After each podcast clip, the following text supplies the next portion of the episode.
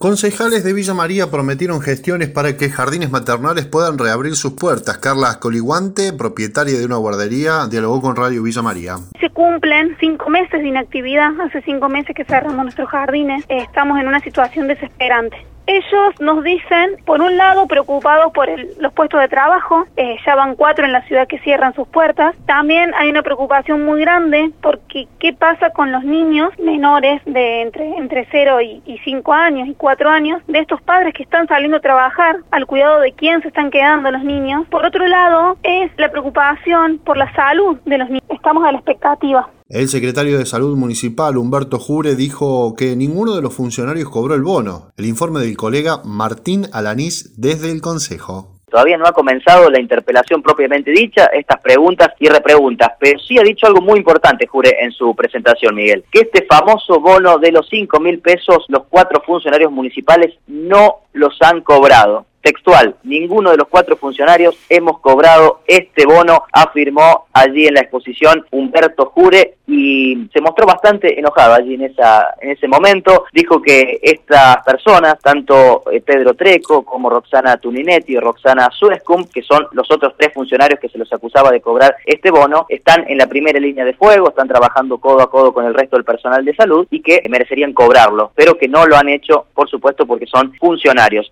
En Córdoba, Volkswagen exportó 10.000 cajas de cambio y sumó un segundo turno. Antonio Quintana, secretario general de Esmata Córdoba, decía lo siguiente a Radio Villa María esperanzado. Nosotros en Volkswagen teníamos casi 800 compañeros suspendidos y se ha ido agregando hace 15 días un turno y hoy estamos empezando otro más. O sea que eso hace de que tan solo nos queden 250 compañeros suspendidos que están rotando ahora cada 15 días, ¿no? O sea, sí, es un poquito más de, esperanza para lo que viene. Necesitamos, como que se dice, ese poquito, ese granito de esperanza, porque últimamente todas son pálidas. Uno escucha cualquier noticiero, cualquier cosa y es pálida, pálida. Bueno, cuando se encuentra con que por lo menos vamos achicando el plantel de suspendido, vamos viendo todas estas cosas que se está aumentando un poquito la producción muy despacio, pero se está aumentando. Bueno, sí, nos da un granito de esperanza la vacuna contra el coronavirus será gratis para toda la población argentina, lo indicó la subsecretaria de Medicamentos e Información Estratégica del Ministerio de Salud de la Nación,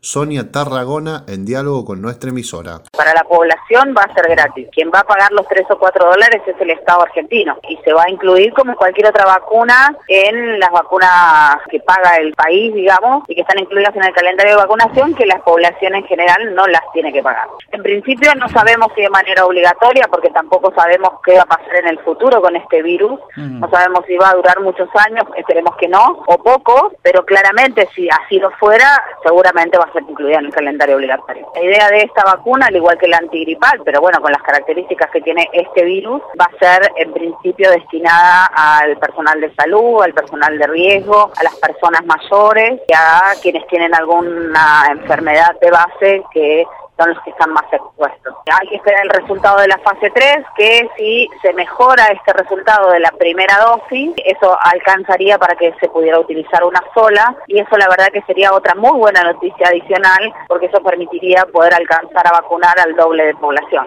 Vuelve el teatro pero sin público. Es un paso adelante, dijo Radio Villa María Roberto Bisogno, presidente de la Asociación Argentina de Empresarios Teatrales nosotros ya podemos entrar a los teatros, hacer mantenimiento, poner todo en orden. Bueno, cuando cerramos los teatros quedaron obras montadas que ahora hay que desmontar y hay que empezar a pensar en qué se va a montar para cuando reabran los teatros con público, ¿no? Todavía no podemos pensar en ensayos teatrales o en realizar obras para streaming porque estamos consensuando los protocolos, particularmente con la Asociación de Actores. ¿Y el teatro con público? Ah, esa es una gran pregunta, no, no la, verdad que no sabemos. Por eso pensamos que esta es una, una etapa que había que quemar, esta del, del teatro sin público, para llegar a una etapa donde pueda venir el público y vamos a ver de qué manera viene el público, cómo se hace esto, ¿no? Lo que estamos tratando de, de salvar de alguna manera es la temporada de verano de Villa Carlos Paz, de Mar del Plata, bueno, y también de Buenos Aires, ¿no?